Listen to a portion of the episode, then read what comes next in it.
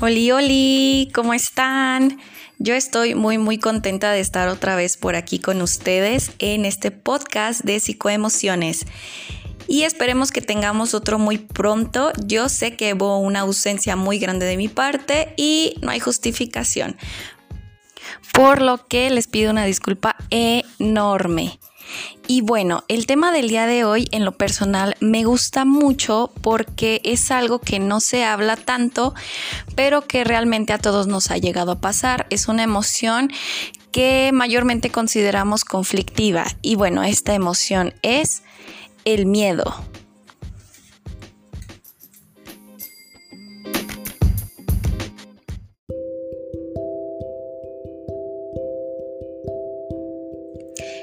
Esta es una emoción que va a aparecer desde los primeros meses, desde los primeros momentos en los que nosotros llegamos a este mundo.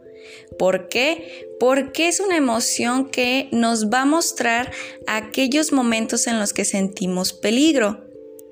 ¿Y dónde vamos a sentir peligro? Pues obviamente donde no sabemos qué sucede o qué pasa es una manifestación de algo que nos va a generar conflicto y angustia. ¿Y por qué vemos que aparece en muy temprana edad? Porque realmente los bebés sienten miedo. ¿Dónde? Cuando la mamá es alejada de ellos. Lo vemos desde bebés muy pequeños. Cuando el bebé deja de sentir el pulso, la compañía, el aroma de la mamá, empieza a angustiarse y empieza a llorar. Y no es un llanto de hambre, no es un llanto de que está sucio, es otro llanto.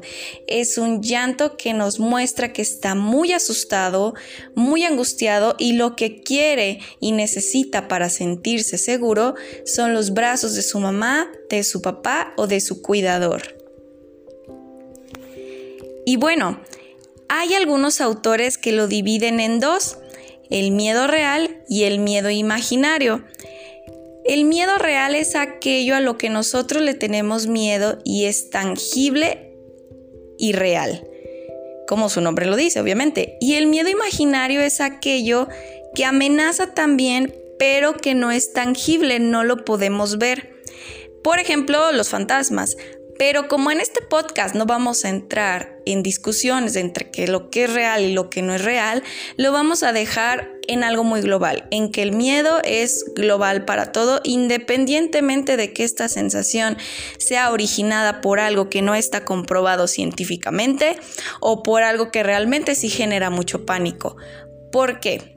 Porque, por ejemplo, yo le puedo tener muchísimo temor a las alturas o a volar en un avión y alguien puede llegar a decirme, ay no, pero pues ¿cómo, ¿cómo te va a dar miedo eso? O sea, ¿has visto las estadísticas?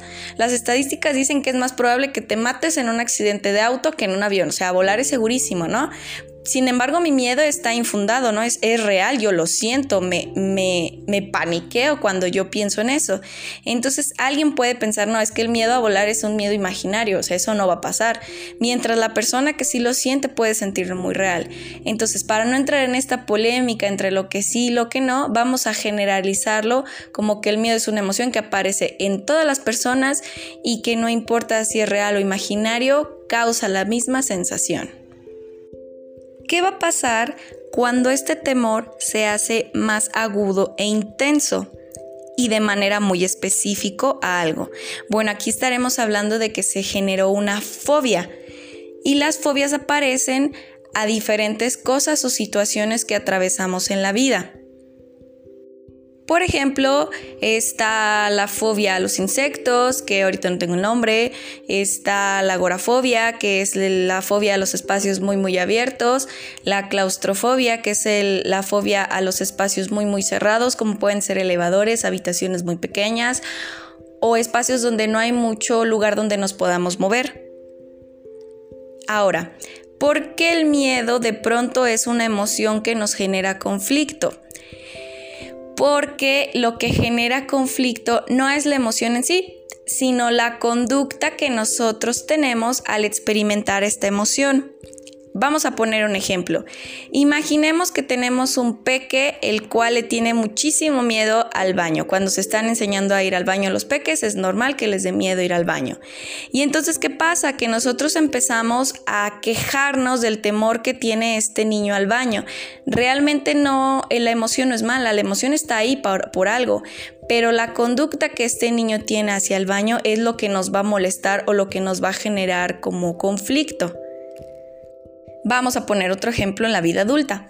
Ahora, imaginemos que nosotros le tenemos muchísimo miedo a las relaciones o a establecer una relación con, con, una persona, ya sea de amistosa o de pareja.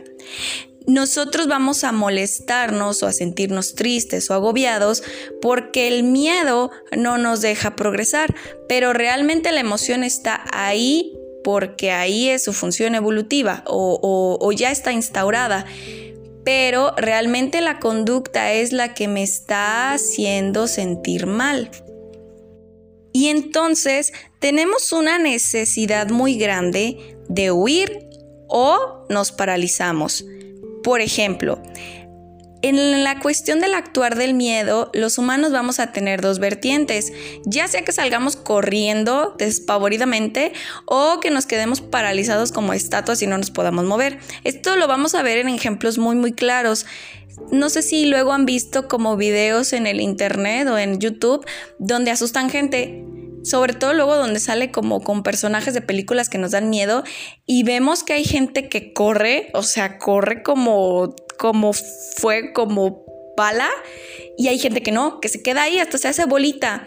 Entonces tenemos estas dos funciones y hay gente que pone al otro de escudo y él se protege, ¿no? Entonces tenemos estas funciones donde nuestra capacidad evolutiva que, que viene desde muchísimo antes nos va a enseñar cómo tenemos que actuar. Pero esta misma capacidad evolutiva que viene desde hace mucho tiempo, también nos enseña a tenerle miedo a cosas que ni siquiera sabemos o ni siquiera a nosotros nos ha pasado. ¿Por qué? Porque a lo mejor hace algún tiempo, en la época donde, donde estábamos aprendiendo a sobrevivir en esta tierra, pues alguien le dijo a otro humano que los tigres se comían a los humanos o que si tú te parabas bajo de un árbol te iba a caer un rayo. Y entonces esta noticia pasó de voz en voz para decirle al otro humano que pues no se tenía que parar debajo de un árbol y que entonces le temiera a los rayos, ¿no? Obviamente sabemos que este miedo pues está bien establecido, ¿verdad? Porque si te cae un rayo te puedes morir, no, no siempre, pero te puede pasar. Pero así hay cosas que nos van generando miedo. Algunas están bien infundadas. Por ejemplo, que si tú te le avientas un tren, pues te vas a morir y entonces nos da miedo de pronto estar muy cerca de las vías, ¿no? O que si tú te vas muy hondo a una, a una playa y no sabes nadar, pues te vas a ahogar. Son miedos que de pronto nos van a proteger de preservar la vida. Ahora, hay momentos en el que el miedo nos va a atrapar y no va a permitir un despliegue del crecimiento personal y entonces nos vamos a quedar trabados en un atolladero del cual va a ser muy difícil salir. Y entonces vamos a platicar un poquito de esto, de aquellas cosas que nos dan miedo y no nos permiten avanzar y nos quedamos ahí paralizados atorados, sin saber qué hacer y nos quedamos en esos espacios. Vamos a poner un ejemplo. Imaginemos que tú quieres cambiar de trabajo y entonces tú ya no te gusta ese espacio, ya no estás cómodo, quieres moverte por X o Y razón. Pero alguien llega y te dice, oye, no, es que qué tal, que en el otro lugar te va peor y, y súper mal, ¿no? Y te tratan este, de la patada. Y entonces este es un miedo que se va infundando, que se va depositando en nosotros, donde luego ya no nos vamos a mover. Pero si se fijan es del otro, viene desde el otro lugar y también nos llenamos como de dichos populares que nos dicen que más vale malo conocido que bueno por conocer. Y entonces nos vamos quedando en esos espacios hasta que nosotros nos animamos a hacer otra cosa. En esta cuestión de hacer cosas nuevas, a veces no se le tiene miedo a lo desconocido.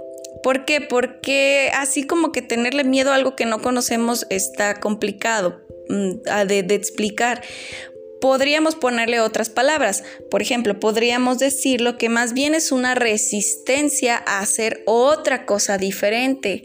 Así, aquí sí lo podemos ver en que de pronto nos resistimos a ver otra cosa que está más allá de lo que estamos acostumbrados a observar. Me resisto a creer que el otro espacio laboral puede ser mejor. Y entonces en mi cabeza se van a venir atravesando estos figuras o estas palabras o estos discursos que la gente me dijo antes. No es que qué tal que te pasa algo, qué tal que esto no está bien, es que cómo vas a dejar tanto tiempo, cómo vas a dejar ese trabajo para dedicarte a otra cosa, cómo vas a dejar a tu pareja de tantos años, este, ya hasta se iban a casar, cómo vas a dejar el país y para irte a no sé dónde. Y entonces todos estos discursos, todas estas palabras que las personas cercanas sobre todo nos van diciendo, nos van llenando de temores y nos van llenando de miedos que tienen que ver incluso con nuestro despliegue personal y ahí entonces es donde nos quedamos trabados. Y entonces, el miedo no es un problema, es una emoción innata que está ahí de vez en vez. Lo que generará conflicto será la conducta, pero hay momentos en los que el miedo es importantísimo y hay que escucharlo. El miedo nos va a proteger de situaciones desagradables y peligrosas. Hay veces que hay personas que nos generan temor, lugares o circunstancias y hay que hacerle caso a este temor. Obviamente hay que reconocer y aprender a controlar y escuchar nuestro miedo. Cuando de repente hay cosas que nos dan miedo, por ejemplo, ver un perro lejos, o cuando de verdad vemos que hay algo ahí en, ese, en esa escena que no está tan padre. Entonces, el miedo también tiene una función importantísima.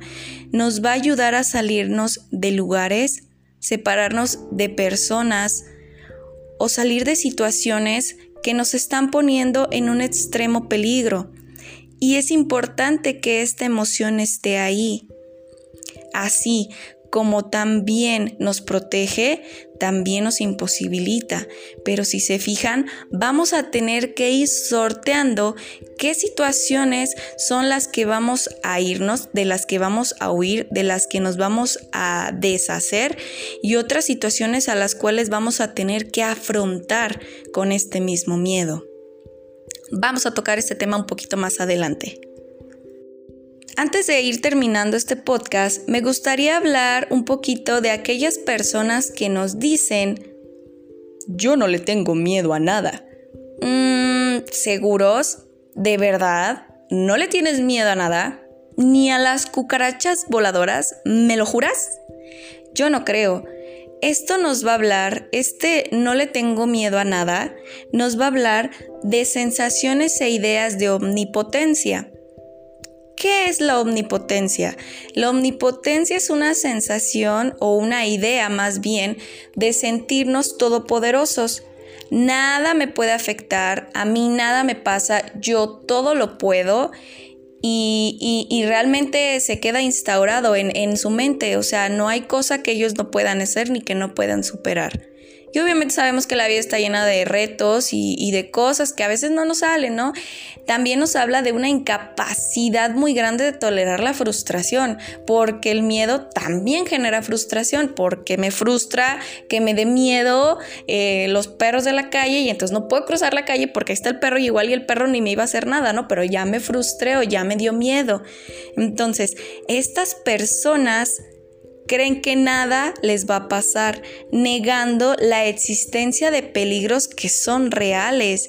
Y entonces vemos que tanto ponen en riesgo su vida como ponen en riesgo la vida de las demás personas que los pudieran estar acompañando porque no hay miedo a nada. Aquí podemos poner un ejemplo súper burdo, pero que puede servir. Por ejemplo, en, en, los adolescentes es muy probable que se despierte esta sensación de no le tengo miedo a nada y que de pronto haya situaciones donde ellos se ponen en riesgo o donde hay demasiado peligro. Por ejemplo, al, momento de, de salir a la calle o de conducir un auto a exceso de velocidad o, de exponerse en situaciones de riesgo, por ejemplo en el, en el consumo o experimentación de sustancias. Aquí es donde lo podemos observar, pero esto también luego es propio de la adolescencia. Pero ya en una persona adulta, donde existe esta omnipotencia o este todopoderoso, donde nada le pasa, pues sí estamos hablando de un comportamiento peligroso. Aquí como paréntesis, si hay peques o niños que dicen que no les tiene miedo a nada. Y aquí tenemos, bueno, varias vertientes, pero así rápidamente podría ser porque está en compañía de los amiguitos y le da mucha pena decir que le tiene miedo a, los payasos, o bien porque estamos viendo que desarrolla de pronto estas ideas y de pronto sí hay que permitirnos los miedos, porque luego también como adultos, tanto vamos llenando la cabecita de otras personas, sobre todo de niños de miedos que a veces no son tan infundados, que no son tan reales, como también les vamos dificultando la capacidad de que ellos tengan miedo, porque entonces hay veces que los niños cuentan, ay, fíjate que que, nos, que me da miedo la oscuridad o que hay un monstruo debajo de la cama e inmediatamente podemos enojarnos y decir, es que ¿por qué le tienes miedo a todo?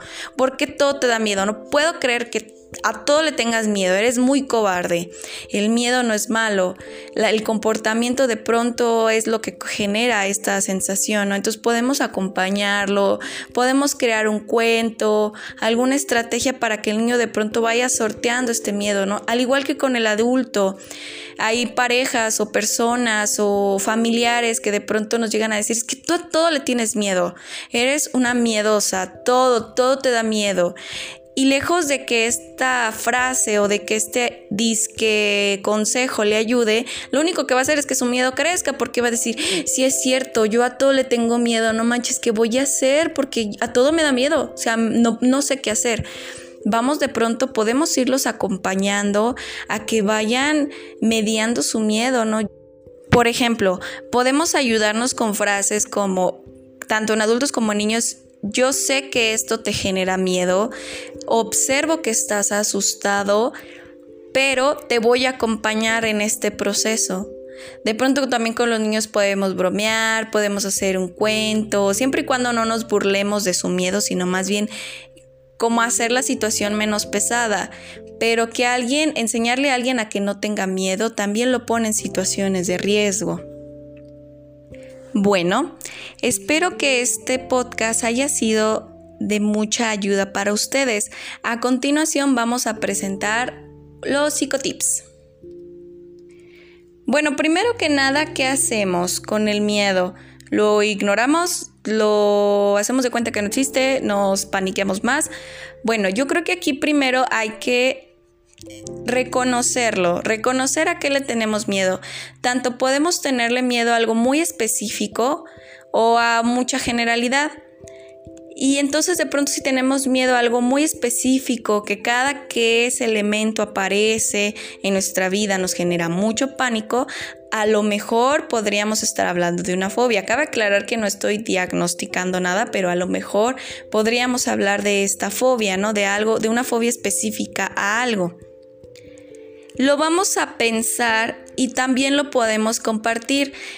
Yo sé que da miedo compartir el miedo, pero compartiendo las experiencias desagradables podemos encontrar cierto apoyo y cercanía y acompañamiento de aquellas personas que están en nuestra vida y de pronto ir observando cómo es que este miedo se manifiesta y si es que va en incremento cada vez que vuelve a aparecer. Esto es vital. Revisar si cada que este elemento aparece se hace más y más y más grande. Este tema del miedo es larguísimo y lo voy a tratar de resumir en este momento un poco más. porque Porque cuando el miedo va en aumento, dejamos de saber a qué exactamente le estamos teniendo miedo o si esta sensación de miedo ya no es miedo, sino más bien escaló a angustia, podríamos estar hablando de alguna situación de ansiedad, de algún tipo de ansiedad. Y de estas se pueden desplegar varias de acuerdo a, a, la psicología. Por ejemplo, si algún evento desafortunado que fue muy traumático nos afectó y este miedo aparece recurrentemente, a lo mejor podríamos estar hablando de alguna situación de estrés postraumático como aquella que le da a los soldados en guerra, pero no necesariamente a ellos. Puede ser cualquier situación que para nosotros Recuerden que siempre hablamos de, lo que a uno le pasa, de su subjetividad, no, no para todos es igual, de lo que a nosotros nos resultó doloroso o, que nos resultó en una que nos puso en una situación de peligro. En esto pueden acá haber miles de ejemplos, podría ser incluso una ruptura amorosa, algún trabajo, alguna situación familiar. Y para este tipo de, dificultades específicas en el área de la ansiedad, de las fobias, del estrés, del temor, ustedes saben que existen profesionales específicos en el área de la salud mental. Y como ya saben que este siempre va a ser psicotip, si ustedes observan que la fobia va en aumento, que las sensaciones de ansiedad van en aumento, que ya no podemos dormir, que nos es imposibilitante movernos de ese espacio, que cada vez estamos más tristes, más cansados o más ansiosos, podemos recurrir a algún auxilio, a algún profesional del área de la salud mental.